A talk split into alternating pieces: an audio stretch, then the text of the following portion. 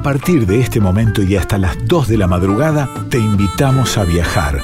A viajar por toda la Argentina con el objetivo de buscar la mejor música y el mejor vino.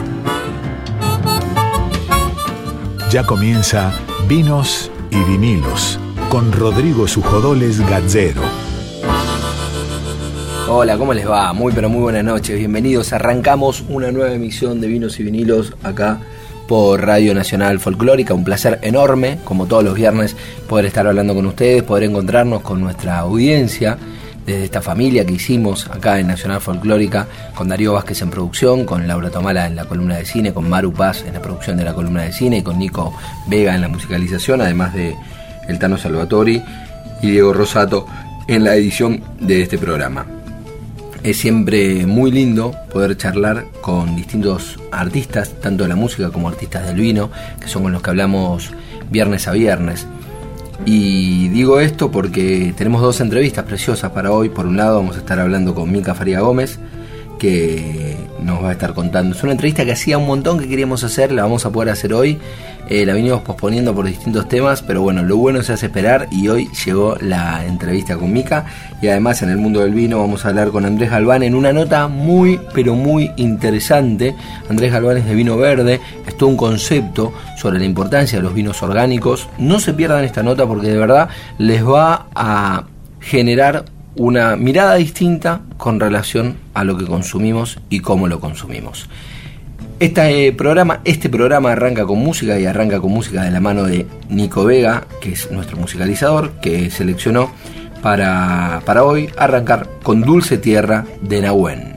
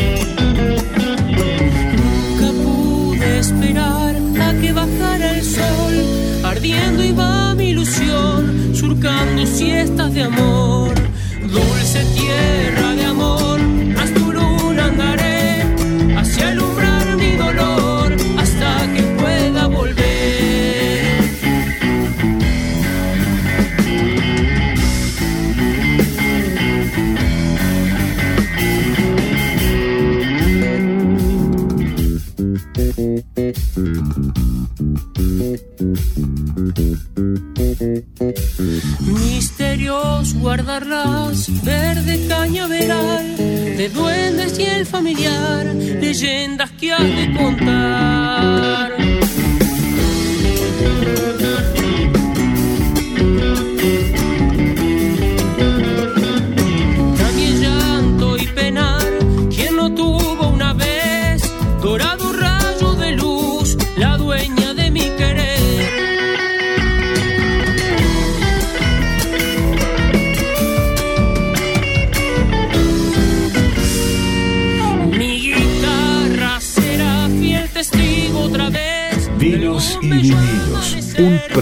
Para degustar con todos los sentidos.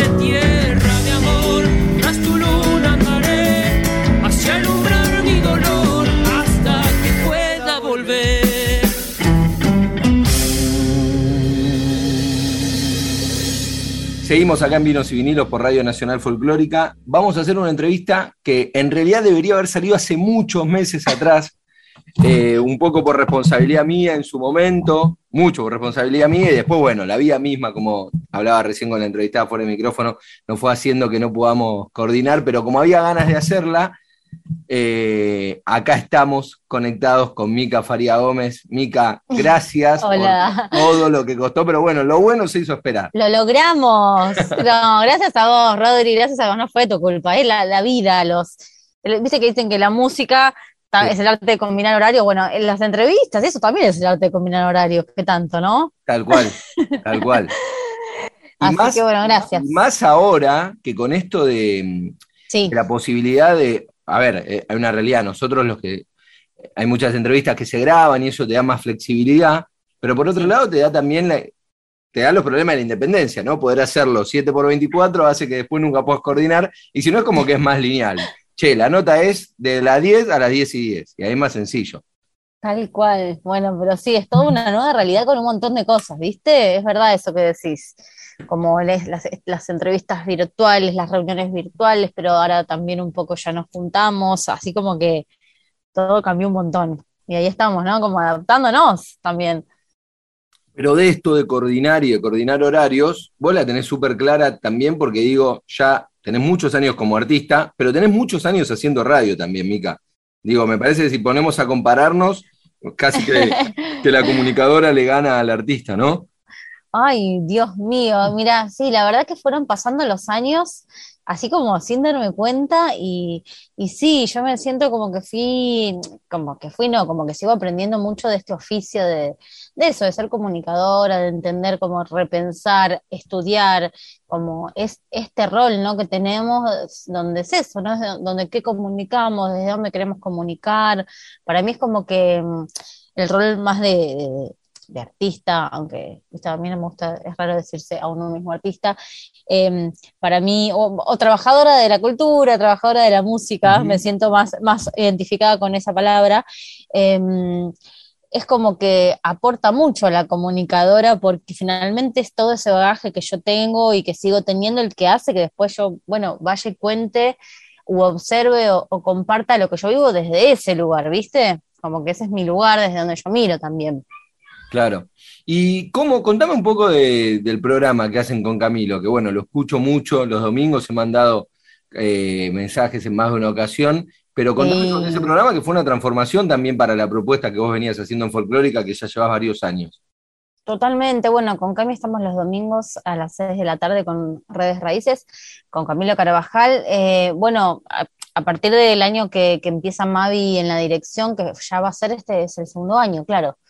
Este, bueno, se, bueno, se modificaron un montón de cosas, eh, se lanzaron como nuevas propuestas, un montón de cosas. Entre ellas eh, se dio la posibilidad de que trabajemos juntos con, con, Camilo, que nosotros con Camilo venimos laburando juntos fuera de la radio, venimos laburando juntos artísticamente hace muchos años en distintos proyectos y de distintas formas, ¿no? Entonces nos conocemos mucho laburando, compartimos giras, compartimos de todo ya con Camilo, entonces de de alguna forma era seguir eh, caminando juntos y compartiendo, pero ahora en este, en este espacio. Entonces, bueno, como que cada uno siento que aporta esto que te decía, su, experiencia en la música, su, mirada de, nuestra música desde lo que nos ha tocado vivir, desde lo que vamos eligiendo. Entonces, bueno, nada, somos amigos, nos, la verdad que la pasamos muy bien y, bueno, qué sé yo, que creo que estamos haciendo un lindo programa y, y, también seguimos aprendiendo, también trabajando juntos de lo que cada uno trae.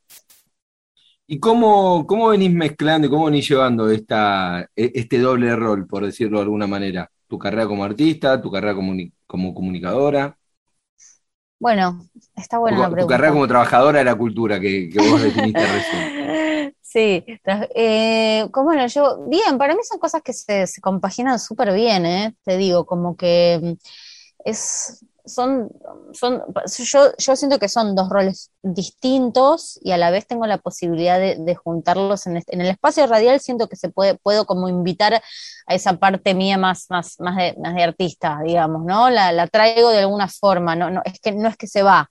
Em, y se van compaginando, las dos cosas llevan, llevan mucho tiempo y llevan, digamos, y tienen demandan su energía cada una, este, y creo que es intermitente, de pronto en la, durante la pandemia, por ejemplo, creo que fue más el laburo que tuve en la radio, por decirlo de alguna manera, porque el otro empezó a tomar otros caminos o tuvo otro, otro ritmo distinto. Entonces de pronto, bueno, se volqué muchas cosas también en la radio, lo cual estuvo bueno.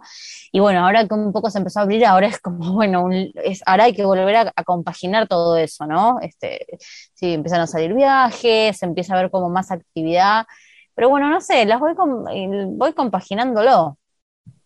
¿Y cómo, venís con esa reinserción al mundo artístico? Reinserción de todos por esto que hablabas vos, ¿no? Se pausó. Sí, sí, sí. Porque además veníamos en, justo el 2020, que venía siendo un año artísticamente para todos súper activo, porque había muchísima. Recuerdo que fue un verano buenísimo y había muchísimas ganas de, totalmente. de que se abra todo. Se pausó y ahora tenés que volver a la gimnasia. Totalmente, sí, yo también, en lo que fue el verano del, del 20, del, para 2019, ya me marí con el 2020, ¿no? Claro, sí. El verano del 2020, yo acuerdo en enero y febrero, de pronto volvimos a laburar, un se, se abrieron, empezamos a tener giras, yo con mi proyecto empecé a tener giras y con otros proyectos también, y de pronto, boom, cerró todo, fue tremendo, fue muy bravo para, para los músicos, vos lo sabés que fue muy, muy difícil, pero para todo el sector, ¿no? Este mm, y ahora es volver de vuelta a una readaptación de eso, que, igual es distinto porque en el medio pasó esto.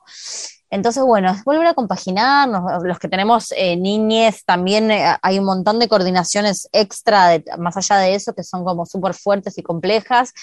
Pero bueno, nos estamos como readaptando a eso en un mundo nuevo, porque esto que pasó no deja el mundo igual que antes, eh, con nuevas experiencias, con cosas que incorporamos que están buenas, eso que hablábamos de la virtualidad, digo, tiene también tiene sus contras y también tiene sus pros, entonces hay mucho laburo a distancia que se empezó a establecer en, durante la pandemia, yo laburé mucho de forma virtual.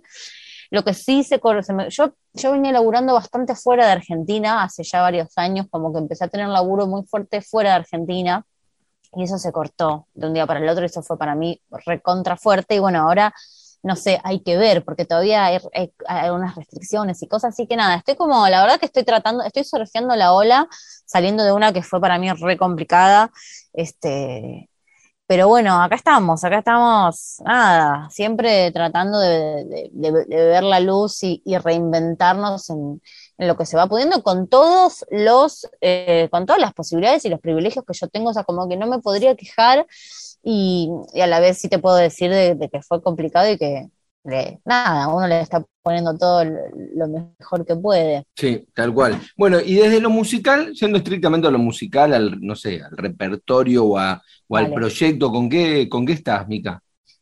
Mira, em, justamente antes de la pandemia había empezado a hacer afuera de Argentina había empezado a armar mi, tercer disco, ¿no? Me lleva, tengo procesos como bastante largos en general, o, largos a lo que uno, si uno mira, qué sé yo, cuando uno mira mucho hacia afuera y ve los tiempos, la sensación para mí a veces es que el mundo va, va rápido a veces, y yo a veces siento que mis procesos son son más lentos en algunas cosas. Eh, y empecé a, grabar y a componer eh, mi tercer disco. Eso se frenó porque era un proyecto que se estaba haciendo fuera. Y empezamos a laburar de modo remoto, pero bueno, no fue tan sencillo y ahora lo estoy retomando. Y así que nada, tengo como ahí un pilón de canciones eh, no finalizadas, pero que, que ahora a, partir de este fin de año vamos a empezar como a, con todo el proceso de la producción y tiene mucho de, tiene mucho de raíz de donde yo vengo, pero tiene como una fusión mucho más fuerte y una, apuesta mucho más grande eh, con, en relación a, lo, a la música eh, urbana, que yo siempre, la, siempre estuvo esa, la música urbana en mi música, en, las, en los diálogos que yo fui proponiendo y que fui haciendo, este, pero hay como un laburo también mucho más fuerte y más más a detalle a nivel de sonido, ¿no? Como mucha importancia yo pienso eso, pienso que el mundo va cambiando, el mundo de la música también va cambiando, las, las, tecnologías avanzan, hay un montón de cosas que van pasando, los dispositivos donde escuchamos la música también varían, cambian, van, vienen, entonces bueno, también eso a mí me gusta y me gusta estar como...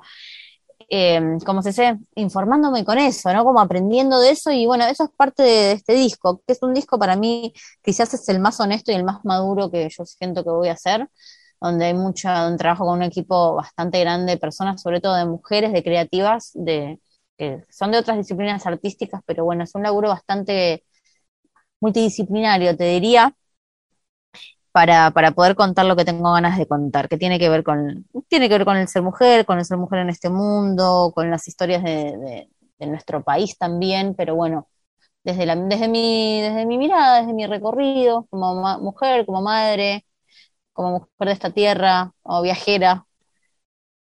Claro. Mica, ¿cómo te llevas con el formato de música en vinilo? Ay, me encanta. Me parece, me parece súper romántico. O sea, me parece, y a, mí, me encanta porque a mí, yo soy recontra romántica. Para mí es algo re lindo lo romántico. Eh, y me parece que el, vinilo, el vinilo siempre me, fascinó. Yo me acuerdo que en casa tenía un, tocadisco, ¿se dice? ¿Está bien lo que estoy diciendo? Claro. Que era, de, que era de mi abuelo. ¿no? Y que en su momento voló de mi casa porque no, había lugar, nos mudamos, ¿viste? Y yo me acuerdo que siempre volaron. o sea, todos los hicimos volar. volaron. Todos los hicimos volar, ¿viste? Yo era chiquita y voló de mi casa, pero tengo el recuerdo de jugar con eso mucho, de jugar y que me encantaba. Y me da mucha lástima que haya volado hoy en día. Y, mm, no, que no te dé lástima porque tal vez estaba. Es lo que pasó, ¿no? Sí, porque además que hay que ver si es el que usabas hoy, si hoy iba a andar. Es verdad, eh, eso, eso tenés razón, capaz que ni siquiera es la que se puede usar hoy, pero me encanta y me encanta que haya vuelto como, es, que hayan vuelto, me parece alucinante porque me parece un laburo hermoso, el objeto me parece hermoso, sí. además que uno puede escuchar como otra gama de, sonidos, de, realmente en el vinilo tenés como un despliegue que es, es otro a nivel sonoro, y, me parece hermoso, me encanta, me re gusta. Eso, eso para ustedes para los músicos que tienen el oído mucho más entrenado y pueden escuchar esa gama de sonidos. Nosotros los que somos un poquito más sordos no escuchamos esa gama de sonidos, pero sí, pero sí escuchamos, tenemos un ritual distinto de escucha, que, me parece que se acerca mucho más a, lo que busca el artista, ¿no? Hoy con, la dictadura del click, por decirlo de alguna manera. Vos terminás escuchando la canción que querés escuchar y vos pensás, vos me estabas diciendo recién, no, estoy por sacar mi tercer disco. Bueno, tu tercer disco seguro tiene una lógica por algo el primer tema va primero y el cuarto va cuarto. Y hay una lógica que en Spotify esa lógica no se respeta. absolutamente, totalmente. no quiere decir que sea menor, peor o mejor, no, no estamos en esa discusión. Pero digo, y en el vinilo, yo lo pongo el vinilo como vos lo pensaste, como Mica me lo pensó, de principio a final, lo doy vuelta. Y en este caso, ahora que está tan de moda los mariajes, nosotros lo maríamos con una copa de vino, en vez de marearlo con un queso, maríamos con un vinilo. Total y es como el ritual perfecto. Ahora, después está el otro componente, que es el que decís vos, que es más de audiófilo, esto de poder escuchar un montón de, amplitudes de sonidos, que yo particularmente no las escucho, pero sí me pasa algo que tiene que ver con el ritual y con lo romántico que decías vos, que pasa con el vinilo, sin duda. Totalmente, es para mí la palabra que acabas de decir, ritual, o sea, romántico, ritual son palabras que súper van para mí con el vinilo. Tengo, tengo un, amigo, un gran amigo, eh, que también, que no, es, que no, vive acá sino afuera, y me acuerdo que en alguna gira que, estuvimos y que pasamos por la casa de él, este, él habla, él es, mira, él es, él es un israelí que vive en Estados Unidos y, y es un así como fanático de los vinilos. Cuando llegamos a la casa, él vive en un lugar encima alejado, muy alejado, como decirte una zona rural. Y, y nos invitó, y una tarde nos invitó a compartir su ritual que más ama, y su ritual que más ama es sentarse en una silla, tomar una copa de vino, esto que vos decías, y poner sus vinos. Y nos eligió un vinilo X de algún lugar del mundo. Me acuerdo porque me viene como toda la imagen esa de la que ahí, viste, en medio de esa casa en verde, él hablando en otro idioma y y me acuerdo que tenía un disco, ay, ahora no me acuerdo cuál es, para decírtelo, pero tenía un disco de música argentina, que yo no me acuerdo porque escuchamos varios después. Eh, pero fue tan lindo, fue tan hermoso, y yo hacía mucho que no veía ni se me ocurría hacer eso, y cuando lo vi a él hacer eso, dije, wow, qué, qué alucinante que es esto, qué ritual que es el vinilo, el objeto en sí mismo es todo un ritual, el poder darse ese momento de escuchar una obra que está pensada de principio a fin, como que bueno, como vos decís, el mundo de hoy propone, tiene otras, tiene distintas lógicas, y, bueno, la lógica de una obra completa, a mí particularmente es una lógica que me sigue gustando. A pesar de que yo también escucho Spotify y me armo una lista de pronto que tiene de todo, ¿no? pero entiendo que un artista cuando consigue una obra de principio a fin tiene mucho, tiene un porqué. Y eso yo lo valoro un montón. Lo Tal otro cual. no me parece mal para nada, pero me, me gusta eso también mucho. Claro, no, no, aparte tiene que ver con entender eh, las propuestas también. Ahora, si la única propuesta es elegir la canción que vos querés, probablemente nunca puedas pensar en la obra completa como la pensó el artista, ¿no? Seguro, seguramente. Sí, sí, sí, eso es cierto. Eso es así.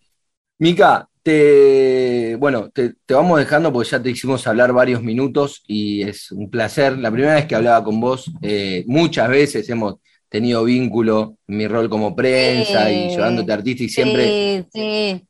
siempre te portaste de 10, de 10. Así que Nah, bueno, es lo que tenemos que hacer, che, y lo que tenemos un, un pequeño espacio siempre está bueno. o No, Rodri, vos sabés que ahora, hay mucho. estando de los dos lados del mostrador, es como que, pero de verdad, yo lo que me proponen adentro del programa, después obviamente uno busca lo que quiera, y no te la buscan más, no puede ser Seguro. tu caso y demás, pero digo, lo que me propongan, cualquier cosa, porque todos los artistas tienen derecho a, a mostrar lo que hacen, si no los mostramos, no, nadie los va a tal conocer. cual, tal cual, tal cual. Sí, estoy muy de acuerdo. Y- sí, sin duda doy fe de que estás de acuerdo y que sos una gran pregonadora de eso, porque, sí, siempre. Así que nada, Mica, Gracias, gracias un Gracias, montón. Rodri. Y bueno, lo mejor para, para todo este proyecto de reapertura musical que se está viniendo. Ay, muchas gracias. Y bueno, yo te aviso que quiero de, de esto que estoy haciendo, que para mí yo estoy, estoy muy contenta. Mirá que me ha costado estar contenta con, con lo que hago.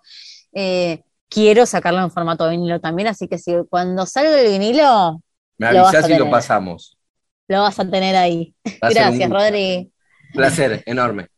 Gracias, Un Mica. placer, Rodri. Gracias, gracias. Chau. A- Así pasaba una gran artista y además una compañera de la programación de la radio de folclórica, de Nacional Folclórica, Mica Faría Gómez, acá, después de mucho tiempo y mucho trabajo en Vinos y Vinilos. Ay, el jazmín que se abrió a la tierra, moreno de mi corazón, bombón, bom, bom, bom.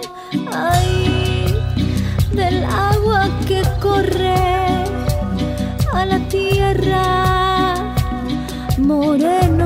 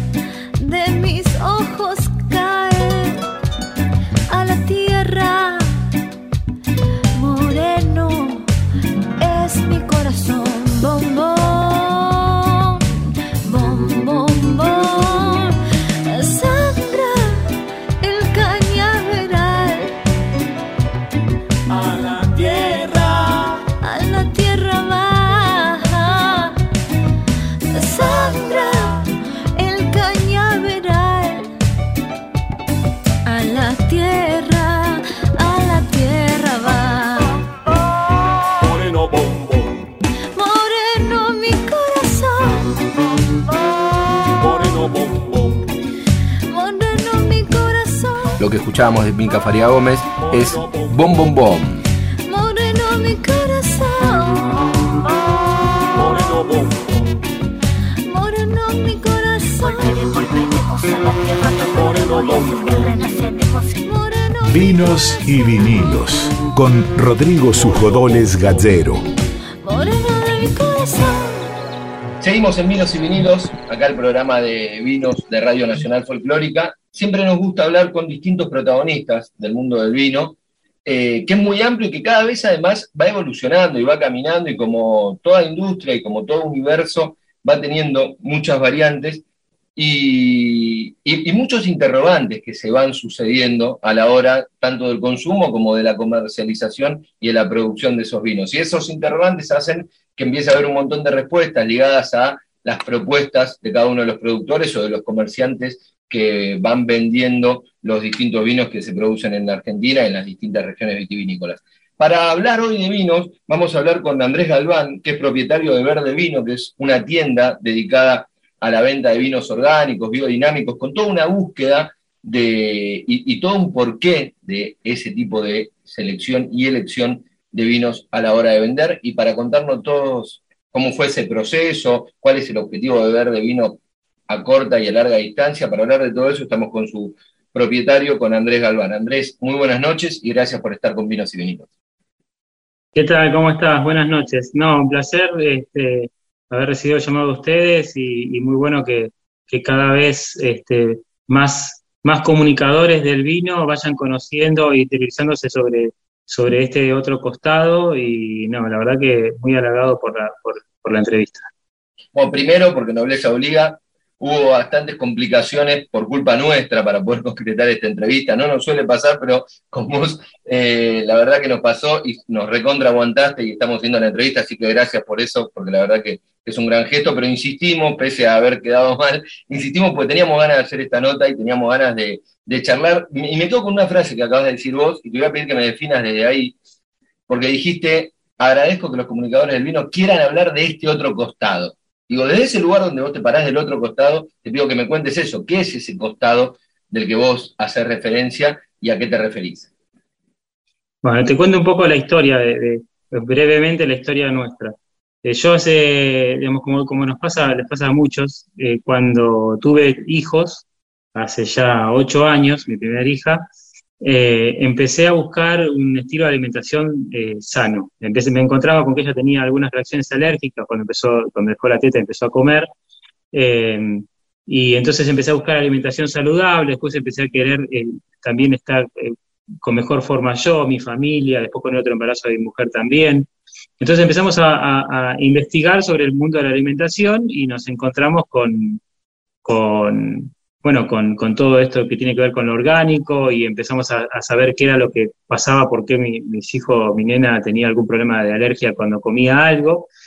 Eh, bueno, y poco a poco, porque es un proceso que lleva mucho tiempo, fuimos llevando nuestra alimentación hacia eso, de comer solamente verduras orgánicas, tratar de plantar nosotros, o si no, conseguir productores chicos que lo tengan, eh, conseguir, este, no sé, carne de pastura, quesos, conseguirlos en los tambos, de tratar de, de achicar la, la distancia entre el productor y el consumidor, en nuestro caso nosotros, y poder conocer en cercanía qué es lo que estábamos consumiendo, o sea, no tratar de sacar los empaquetados y pasar a, a- lo más cercano posible y saber qué es lo que comíamos. Bueno, eh, esa búsqueda, eh, bueno, incluyó también la alimenta eh, toda la alimentación, inclu- incluyendo el tema de los vinos. Y yo entendía, bueno, decía, bueno, el vino es una cosa natural, es el fermento de la uva, es la uva fermentada y nada más. Siempre me gustó el vino, eh, desde chiquitito. Me, acuerdo de, de chico haber visto la película esa, del eh, el- algo del amor en las nubes, que se incendia el viñedo. Ya de chico dije, siempre dije que quería tener un viñedo, quería tener algo que ver con el vino. Pero bueno, este, empecé a buscar, em- empecé a, a- después de ser consumidor de vino, dije un día, bueno, ahora quiero estudiar para, em, em, para tener yo mi viñedo. Entonces me anoté en la carrera de, de enología a distancia en Mendoza, en, la- en el IESBU, Instituto de Educación Superior de Valleduco, donde se forman los chicos para salir con, digamos, con salida laboral en las bodegas de, de Mendoza. eh, me parecía que era como, digamos, lo mejor que podía conseguir en educación y que yo pudiera asistir, porque si no tenía que hacer una ingeniería allá, mudarme. Bueno, y cuando empecé con las primeras clases, eh, me empecé a desayunar de algunas cuestiones de la elaboración del vino que no conocía, como por ejemplo en los blancos. Entonces, la primera clase en video dice, bueno, ahora vamos a filtrar un blanco eh, porque queremos sacarle esto, queremos sacarle lo otro, queremos que quede limpio. Y, y dice, ¿entendés? Se me cayó la mandíbula porque, Porque te enteraste Al de todo lo que ahí, tenía. claro, empecé a, a- darme cuenta que, que no era solamente uva. Y entonces ahí empecé a investigar y decir, bueno, pará. eh, yo también pensaba, a ver, eh, había comprado vino orgánico, me parecía, che, mucho no me gusta, qué sé yo, viste, estaba en la búsqueda, porque dije orgánico, había comprado una de esas tiendas que, que, que venden, de bodegas que venden al consumidor directo, y mucho no me gustó, dije, che, esto no se parece nada a lo que yo estoy acostumbrado a tomar, eh, pero cuando conocí sobre el proceso dije, no, pero bueno, voy a buscar a ver qué es. Bueno, y así surgió una, digamos, una de las tareas, eh, uno de los trabajos prácticos finales de- del primer año de la carrera, era presentar un proyecto que tuviera que ver con vitivinicultura. Y yo plan- planteé un proyecto de crear una base de datos, una base de datos y comercio que incluyera a todos los vinos, pero que fueran desde la categoría orgánico en adelante. Yo dije orgánico, deben ser pocos, pensé. ¿Cuántos pueden ser? Bueno, me encontré con un mundo inmenso yo, de productores orgánicos. a mí yo te diría dos, no sé, se me ocurre orgánicos y biodinámicos, pero ahora vos que me decís que te encontraste con un mundo, me interesa saber cuál es ese mundo. No, eh, son, eh, hay dos, 250 etiquetas. Nosotros en la tienda tenemos 250 etiquetas y nos quedan etiquetas afuera. Claro. Pues empezamos a tener que ver de achicar, de achicar por, para definirnos un poco en el mercado, pero, pero es inmenso. Para empezar tenés todos los, y vos fíjate ahí la, la, la, percepción que hay, ¿no? Eh, muchos productores de vino que quieren exportar, digamos, eh, empiezan a producir orgánico, y esa es una de las cuestiones que también hay que ver por qué los orgánicos al principio no nos gustaban, empiezan a producir orgánico porque el mercado exterior se los pide. El mercado exterior les pide a los productores ciertas este, pautas de calidad. Orgánico, con poco agregado de cosas, eh, le piden más análisis, más estándares, más cosas con las cuales tienen que cumplir los productores para poder llegar al mercado europeo, al mercado chino, al mercado estadounidense. Entonces, hay muchos, muchos que empezaron a sacar su línea de producción orgánica para cumplir con eso. Y otros que lo hacían por una cuestión de filosofía. Por ejemplo, Frontiras es una bodega que siempre fue orgánica. Ellos compraron un viñedo que no era orgánico, pero lo pasaron a orgánico. Igual antes, también hay que hablar de eso, ¿no? Orgánico, hablar de orgánico es ahora, pero hay bodegas que del 90 para atrás hacían un tratamiento tradicional en el cual se le echaban algunas cosas al viñedo, pero eran muy pocas. Ah, eh, ah, Era este, caldo bordelés y nada más. Después, con la llegada de la industrialización, se empezó a, producir un montón de otras cosas que se le echan a las vides hoy, que, que no son las que se echaban del 90 para atrás. Por lo cual hay, hay, hay cosas que se consiguen también, o bodegas eh, vi- viñedos anteriores que tenían tratamientos más parecidos a lo que es hoy el orgánico. Eh, incluso orgánico, muchos piensan, no, orgánico, bueno, es una persona que va y echa bosta de caballo o de vaca y con eso se hace la, este, se agregan eh, nutrientes a, a- a los suelos y nada más, y no, digamos, es, hay toda una investigación y en vez de, no sé, podría hablar mil horas, pero no sé, en vez de echar fungicidas, eh, el orgánico, a ver, el tradicional que dice, tengo un hongo en el viñedo que me está eh, complicando o la raíz, o la planta, o la uva, o el fruto, entonces, ¿qué hago? Echo fungicida, ¿no? Bueno, el orgánico, eh, ¿qué dice? No, bueno, vamos a hacer una cosa, vamos a promover eh, que, mm, que haya este, más hongos buenos, promover la, digamos, que, se desarrollen los hongos buenos y que esos hongos buenos no permitan que se desarrollen los malos.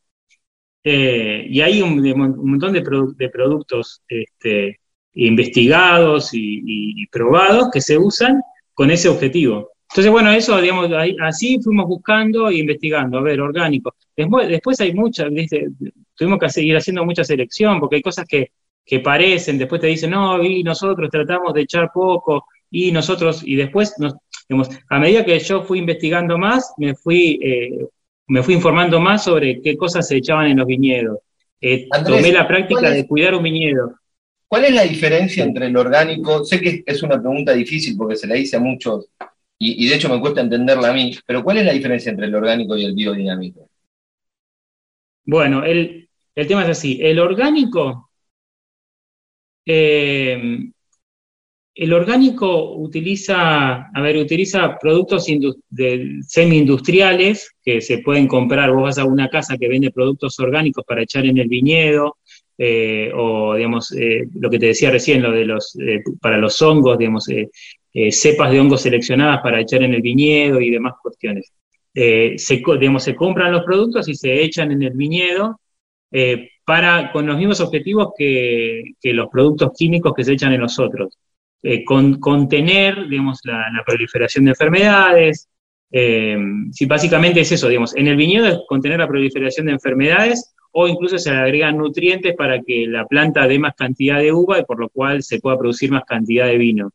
Eh, en, eh, en cambio, en los biodinámicos, el- ellos lo que hacen son eh, tratamientos en los que utilizan eh, cosas de la misma tierra eh, para, para for- digamos, a ver, el, te lo digo más fácil. El, el- tradicional, hay una enfermedad, ataca la enfermedad con todos los remedios posibles. El orgánico, hay una enfermedad, le, le da remedios al viñedo para curarse, pero remedios no sistémicos, digamos, que no atacan a las demás, a las demás especies, sino que eh, eh, promueven que, el ambiente sea sano. Eh, pero no son sistémicos, digamos, tienen acción, pero no son sistémicos como nosotros, que nosotros es un desastre total. Y, la verdad que es un desastre total, porque si vos empezás a investigar sobre qué es lo que se echa, te querés morir, pues es impresionante. Y después eso uno lo toma, ¿no? Y en el caso de los biodinámicos, ellos lo que hacen es como darle energía a la planta para que la planta sola se cure, ¿sí? Darle energía, es como, digamos, en, en- en la salud nuestra. Está el que toma remedio para todo, de cualquier cosa se manda el ibuprofeno por las dudas, está el que trata de tomar una medicina más o menos este, razonable y que, que sea algo que, que no sea tan agresivo, y está el otro que dice, no, mira, yo voy a hacer ejercicio, este, me voy a Me voy a poner al frío, eh, voy a alimentarme bien, voy a tener no sé qué, y con todo esto yo voy a lograr. Y después, si me enfermo, voy a curarme solo. Bueno, el biodinámico va por ese lado, digamos, que la naturaleza, darle la herramienta a la naturaleza para que sola se, se, cure. Y promover la biodiversidad, está muy cercano de lo que es la permacultura también, ¿no? Promover la biodiversidad, promover que solo en el ambiente eh, se vaya curando, por lo cual también eh, se integran cultivos distintos, o sea, eh, no, promueven el, monocultivo grande, viste, que es todo lo mismo, porque bueno, eso es lo que tiende a haber enfermedades. Pero básicamente es eso, no sé si se entendió. Sí, perfecto, perfecto. Andrés, ahora la pregunta es, ¿cómo da Vino Verde el siguiente paso, ¿no? Para pasar de ser una tienda, una tienda súper vasta, con una gran propuesta y además con toda una, búsqueda de mucha conciencia, ¿no? Con relación a, la cantidad de etiquetas que venden, pero ¿cómo dan ese paso para empezar a producir los vinos propios de Vino Verde con toda una, vos me estabas contando fuera del micrófono, que hay toda una búsqueda y una idea que es bien macro y que incluiría a muchos productores vitivinicultores. Sí, básicamente, eh, nosotros em- empezamos, empezó esto también como, además de, todo, digamos, para querer compartir los vinos que, que íbamos consiguiendo y tomando con los demás, como un estudio de mercado para ver cómo se producían, qué se consumía, qué, a dónde se podía ir con el consumo del vino, eh, qué podíamos comunicar nosotros también. Eh, y el, obje- el objetivo macro de todo esto es poder al día de mañana tener eh, un viñedo eh, acá en provincia de Buenos Aires, eh, donde, donde podamos este, incluso invitar a, a la gente a que venga a participar del lugar, a participar de la experiencia de lo que es hacer un vino, a participar de la experiencia de, de conocer cómo, cómo, cómo se produce, cómo se cuidan las plantas, cuáles son los riesgos, cuáles son todo, digamos, todo el proceso. Eh, pero también, eh, bueno, la idea es que pueda vivir gente también acá eh, con la misma conciencia, eh, con conciencia ambiental, con conciencia de, de- de respeto de- del ambiente, eh, y que eso se traduzca, digamos, que, que el vino sea una parte de eso, ¿no? Eh, pero bueno, es un proyecto que es, que es a largo plazo y en el cual estamos trabajando. Ahora lo que, lo que estamos haciendo, lo que hicimos fue, el año pasado, no, este año, a principio de año, hicimos una cosecha de, de torrontés riojano en San Nicolás. San Nicolás, te cuento, es la cuna de la provincia de Buenos Aires del vino bonaerense.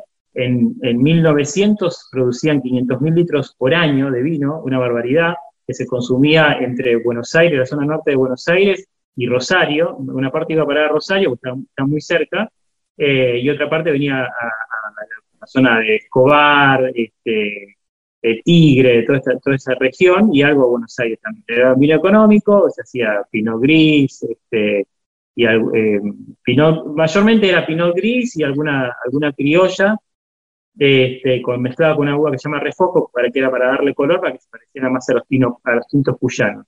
Pero bueno, después eso se dejó de, esa empresa, eh, digamos, esa, esa producción no, no dejó de crecer, se achicó, eh, llegó Somisa, eso se comió toda la parte de, de, campos, porque la gente empezó a querer ir a vivir ahí, entonces los viñateros vendieron sus campos, no convenía económicamente, no, no, era un, un proyecto que fuese muy rentable y bueno, fue desapareciendo. Eh, hace 12 años, un periodista de allá de San Nicolás eh, se contactó con un, un familiar de un productor que tenía todavía un resto de campo chiquitito y la bodega vieja y plantaron ahí.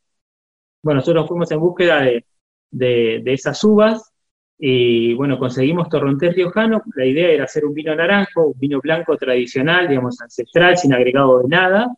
Eh, buscamos también eh, que, que el viñedo fuera, fuese cuidado y bueno, nos fueron contando las cosas que echaban y era muy poco, siendo este lugar, digamos, con bastante humedad, eh, era casi, digamos, con, con, el tratamiento era el tradicional, desde 1900, digamos, no nos echaban productos químicos, entonces, bueno, eh, este, cosechamos ahí torrontés riojano y eh, fermentamos acá en naranjo y salió un naranjo que a mí me gusta mucho, que estamos mandando a algunos clientes de, en forma de, cortesía, porque bueno, no tenemos INB y no podemos vender, pero se lo estamos regalando para que conozcan lo que se puede hacer acá. Eh, y bueno, y ahora estamos colaborando en, Gamboa, Bodega Gamboa, acá también en Los Cardales, que tiene este, tres hectáreas de, cuatro hectáreas de, de vides plantadas, estamos, transforma, estamos transformando un cuadro de Cabernet Franc, eh, a la cual se lo, se lo cuidaba con los tratamientos igual que en Uruguay, o sea, no sé si conoces, pero fuerte, sí. digamos, porque es un lugar con mucha humedad, acá se hace un tratamiento por semana. Eh, y lo, eh, bueno, eh, Eduardo Tuite, que es el propietario de Gamboa, nos, nos planteó el desafío de, bueno, ustedes quieren hacer orgánico, bueno, agarren ese cuadro y hagan orgánico. Y bueno, estamos haciendo, no estamos haciendo biodinámico porque todavía no teníamos el tiempo para preparar los productos, pero estamos haciendo todo con tratamiento orgánico, sí, todavía estamos haciendo un tratamiento por semana, queremos bajarlo eso, pero hay que ver, porque tampoco podemos este, poner en riesgo las vides, eh, sería mucho, mucho riesgo para el propietario, pero estamos haciendo todo el tratamiento orgánico, con, eh, digamos, eh, promoviendo la, generación de hongos sanos en, las plantas, de hongos sanos en las raíces, eh, digamos, tratando de, preservar el ambiente, de no atacar a los insectos, de buscar la forma de espantar a los pájaros sin, sin echar ninguna cosa especial, este, tratando de que tengamos buena corriente de aire para que las plantas estén sanas, pensando que vamos a tener menos cantidad de uva, pero que, que, va a ser uva sana y eso ya es un montón para nosotros. Así que bueno, la prueba va a estar recién en febrero o marzo cuando podamos hacer la cosecha y ver cómo se desarrolla eso. Bueno. Pero yo estoy convencido que son dos cosas completamente distintas, porque la vida que hay en la uva, vos sabés que el vino es, digamos, el producto de la fermentación de la vida de la uva. Claro. Y, y cuando vos echás muchas cosas, por eso tanto el, el uso de levaduras, ¿no? Eh, cuando vos echás mucho, la vida no hay, o la vida que hay está desequilibrada. En cambio, en, la, uva orgánica, la, vida no está desequilibrada. Y eso produce vinos distintos, con sabores distintos, porque no son, como se, la, la, levadura no son las seleccionadas de laboratorio, que produce siempre lo mismo, pero vinos muy ricos. Yo la verdad que estoy muy contento con, con lo que hemos conseguido y ojalá Estoy muy contento con lo que conseguimos también en San Nicolás y ojalá podamos hacer eso en Gamboa y en nuestro proyecto y podamos contar. Digamos, todos se puedan contagiar, por eso te decía que es tan importante Andrés, eso, todos se puedan contagiar. Gamboa, ¿dónde hacer- queda? Sí, Gamboa, ¿dónde queda? En los Cardales, ruta, en realidad es enfrente del, de, es atrás del Sofitel, de ruta 9, enfrente del Parque Nacional eh, Ciervo de los Pantanos, el nuevo Parque Nacional que antes era Reserva Otamendi, ahora es Parque Nacional Ciervo de los Pantanos, atrás está Bodega Gamboa. Y contanos cómo pueden acceder a la tienda, cómo pueden conocer toda la propuesta que ustedes tienen, la tienda a vino verde. Bueno, nos pueden seguir en Instagram, en arroba verdevino, ahí nosotros tratamos siempre de contar lo que, lo que hacemos. Eh, ahora hace bastante que, hace ya más de una semana que no publico nada porque, digamos, no nos gusta hablar tampoco al, al cohete, como dicen, ¿no? Este, y venimos preparando algo sobre, para, para destacar, porque antes pensábamos que, que, los, vinos orgánicos, bueno, eran distintos y qué sé yo, pero ahora estamos convencidos de que los vinos orgánicos son mejores por un montón de cuestiones. Eh, bueno, venimos hablando de eso, pero se pueden encontrar en Verde Vino, en Instagram, y si no, eh, en la tienda eh, www.verdevino.com.ar y tanto en Instagram como en la tienda tienen el link directo a mi WhatsApp y me pueden consultar todo lo que quieran. Perfecto. Bueno, Andrés, te agradecemos mucho el contacto, otra vez te agradezco por, por, bueno, los, los problemitas que tuvimos al principio para coordinar No, pero la verdad que valió la pena y siempre es un gusto. Y obviamente vamos a estar hablando en un par de meses. Me encantaría, me encantaría probar y ver cómo evolucionan esos, esos proyectos que me estás contando del Cabernet. Franc y el Naranjo. Vos lo podés ver, vos que estás Sí. con el Zoom lo podés ver. Mirá, Sí, este es el naranjo bonaerense. Mirá lo que es. No sabés qué rico que es. Otro día podemos hablar de los naranjos. Es una forma de elaborar los vinos blancos eh, eh, tan natural, tan natural, porque el- los polifenoles de la uva lo protegen sin tener que agregarle nada. Claro. Y es de acá, ¿viste? Y es un vino con poco alcohol. Después tenemos, bueno, miles de cosas. Así que cuando quieras, es más, cuando quieras nos juntamos y probamos algo también. Va a ser un placer. Gracias, Dale, Andrés. loco, un abrazo enorme, ¿eh? Abrazo para vos y muchas gracias y felicitaciones por todo esto. Y vayamos hablando a ver cómo va evolucionando. Dale, un gusto enorme, enorme, en serio. As- Así pasaban vinos y vinilos, Andrés Galván, propietario de Verde Vino, que no es solo una tienda de vino, sino que es toda una propuesta que tiene que ver con los vinos orgánicos, y además no solo con los vinos orgánicos, sino, como él bien lo explicó también, empezar a revalorizar la provincia de Buenos Aires como una provincia productora, como lo fue en grandes cantidades en algún momento, que por distintas cuestiones después el negocio inmobiliario imposibilitó que pueda seguir sucediendo lo que sucedía en la zona de San Nicolás y demás, y de a poco eh, productores como Andrés están tratando de revivir esa, esa producción acá en provincia de Buenos Aires. Seguimos con música acá en Vinos y Vinilos.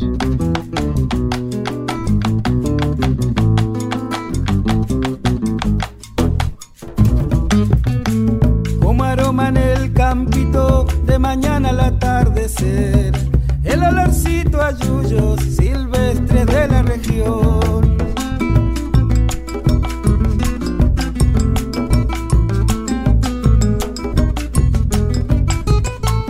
Ponele un yuyito al mate, un té de hierbas te va a aliviar, suele decir mi abuela, para los males curar.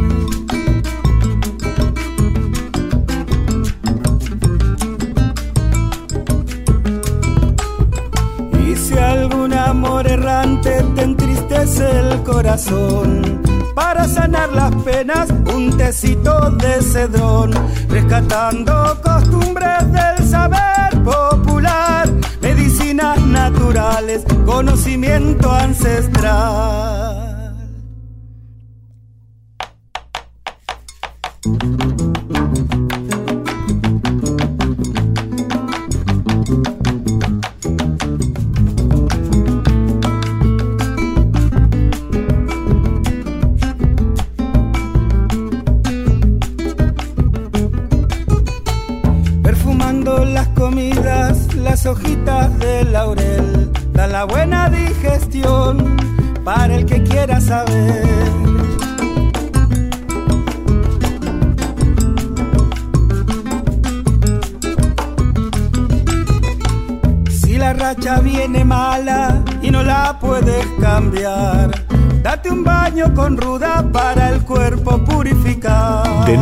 Sur, de este a oeste, música y viñedos de todo el país. Vinos y vinilos. Sanaciones igualichos de creer o reventar. De los indios de la tierra, la hierba medicinal. Rescatando costumbres del saber popular. Medicinas naturales, conocimiento ancestral. Y escuchábamos recién la entrevista con Andrés Galván, espectacular, y esta canción que eligió Nico para hoy de Roberto Jiménez, Hierbitas Medicinales. Vamos llegando al final del programa de hoy con nuestra compañera, porque es compañera de, de Redes Raíces, el programa que hace junto a Camilo Carabajal, que ya había charlado con nosotros este año, nuestra compañera Mica Faria Gómez, y, además esa entrevista tan interesante con Andrés Galván que escuchábamos hace un ratito. La música para cerrar la elige como siempre Nico Vega, y en este caso, y ya nos vamos, y ya se quedan con Sandra Ceballos y su programa Y ahí, ahí, lo que escuchamos para cerrar es de Hernán Ríos y Facundo Guevara, de estar estando.